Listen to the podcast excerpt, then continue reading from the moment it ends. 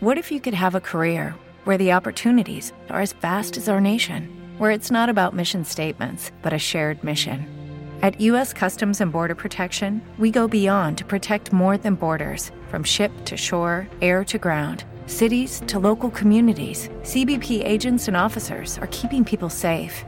Join U.S. Customs and Border Protection and go beyond for something far greater than yourself. Learn more at cbp.gov/careers.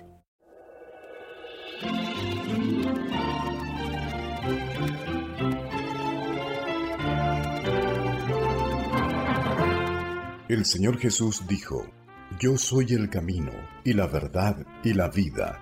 Nadie viene al Padre si no es por medio de mí. Hoy te presentamos ese camino.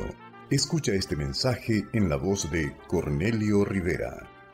En el año 177, en una región del suroccidente de Francia, una turba arremetió contra los cristianos de la población. Las viviendas fueron invadidas y destruidas, los habitantes de las casas apaleados y algunos puestos en la prisión. Los prisioneros fueron torturados. Alguien que trató de representarles como abogado fue también aprendido y estableciéndose que él era también cristiano, fue sentenciado a muerte.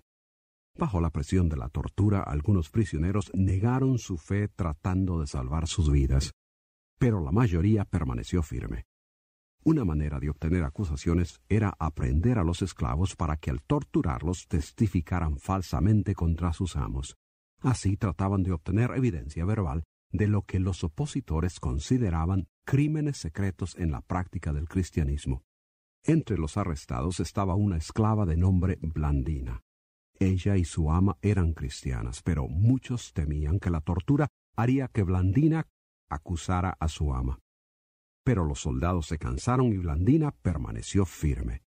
Después de torturados, los prisioneros fueron tirados en un asqueroso, maloliente y oscuro subterráneo. Muchos murieron sofocados y los sobrevivientes fueron llevados al anfiteatro y tirados a las bestias. De alguna manera, Blandina sobrevivió el ataque de aquellos animales y fue nuevamente torturada.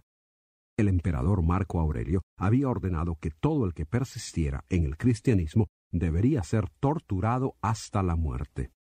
Cuando todos los prisioneros habían muerto, solo Blandina y un jovencito de quince años llamado Pónticos quedaban vivos. Bajo tortura, Pónticos también murió rehusando negar su fe en Cristo. Una vez más, Blandina fue lanzada a las bestias. Corneada y prácticamente despedazada por un buey, finalmente expiró. Como un último gesto de desprecio y de rabia, los cadáveres fueron dejados bajo guardia sin ser sepultados por seis días. Después fueron quemados y las cenizas lanzadas al río. Las autoridades romanas pensaron que haciendo esto evitarían la resurrección que los mártires habían proclamado.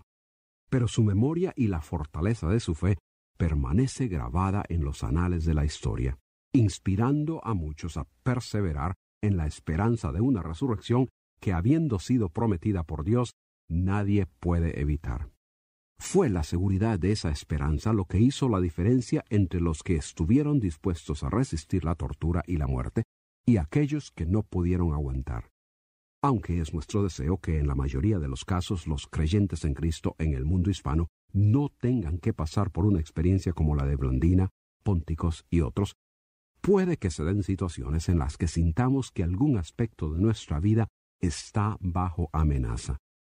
Suponte que tu testimonio cristiano ponga en peligro tu trabajo o la oportunidad de participar en un negocio o inversión o que tus parientes rompan los lazos familiares, que tus padres te deshereden, que tus amistades se rían de ti y te llamen fanático, que las autoridades te compliquen la vida poniéndote trabas en los trámites que tengas que hacer. Para estas cosas y otras similares que puedas encontrar, ¿estarías preparado con un espíritu de determinación como el de Blandina? Ciertamente, si nuestra vida peligra con serias amenazas, esto nos hace pensar y reevaluar la razón de tales amenazas. Si podemos evitar una muerte prematura y violenta, la mayoría trataremos de hacer lo necesario poniéndonos de acuerdo con quien nos amenaza.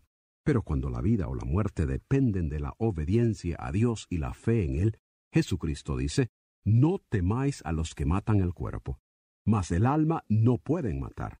Temed más a aquel que puede destruir el alma y el cuerpo en el infierno. En otras palabras, lo más que alguien pueda hacer contra ti es matarte. No es que eso sea insignificante. Desde luego que humanamente hablando, la vida lo es todo. Sin embargo, la perspectiva de Jesús es eterna, y Él dice que aunque pierdas la vida física, por muy importante y preciada que sea, eso no es todo. Más importante que eso es el destino eterno, o sea, dónde es que pasarás la eternidad. Consecuentemente, es a aquel quien tiene poder en determinar dónde pasaremos la eternidad a quien verdaderamente debemos temer, porque una vez que ese destino está determinado, no hay manera que podamos cambiarlo. Dios, y no el hombre, es quien tiene ese poder. Es a Él a quien debes temer. Escribiendo a personas que profesaban tener la seguridad de un futuro eterno en la presencia de Dios, el apóstol Pedro en su primera carta capítulo 3 les dice, ¿Y quién es aquel que os podrá hacer daño si vosotros seguís el bien? Mas también si alguna cosa padecéis por causa de la justicia, bienaventurados sois. Por tanto, no os amedrentéis por temor de ellos, ni os conturbéis. Con estas palabras el apóstol quiere asegurarnos que la persona comprometida con Dios, viviendo a la luz de la revelación divina, haciendo lo correcto ante Dios, a pesar de que padezca algún sufrimiento a manos de sus opositores, no debe amedrentarse ni inquietarse, sino considerarse bienaventurados. ¿Cómo así? nos preguntamos. ¿Cómo es esto posible? He aquí donde entra la perspectiva de Jesús, lo más que el opositor puede hacer es matar al creyente, nada más. El destino eterno del que sufre y muere por su fe en Cristo está en la mano de Dios. Nadie puede alterarlo. Y Jesucristo también dijo, Bienaventurados los que padecen persecución por causa de la justicia, porque de ellos es el reino de los cielos. En vez de temor o inquietud, Pedro recomienda lo siguiente santificad a Dios el Señor en vuestros corazones y estad siempre preparados para presentar defensa con mansedumbre y reverencia ante todo el que os demande razón de la esperanza que hay en vosotros, teniendo buena conciencia para que en lo que murmuren de vosotros, como de malhechores, sean avergonzados los que calumnien vuestra buena conducta en Cristo. Con estas palabras, Pedro nos dice cómo adquirir la determinación a permanecer fiel y sufrir hasta la muerte si es necesario. Santificad al Dios, el Señor, en vuestros corazones. Esto significa reconocer genuinamente en el corazón, en el interior del ser, la realidad de la santidad de Dios y todo lo que eso implica.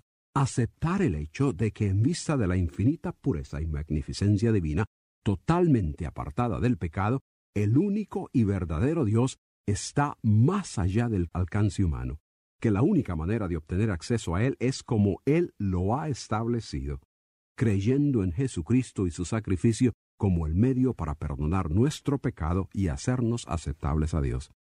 Es así como Él viene a encontrar lugar en nuestra vida y a reinar en ella. Es así como nos da la esperanza segura de vida eterna. Es así como, con esa seguridad, se puede aguantar el sufrimiento.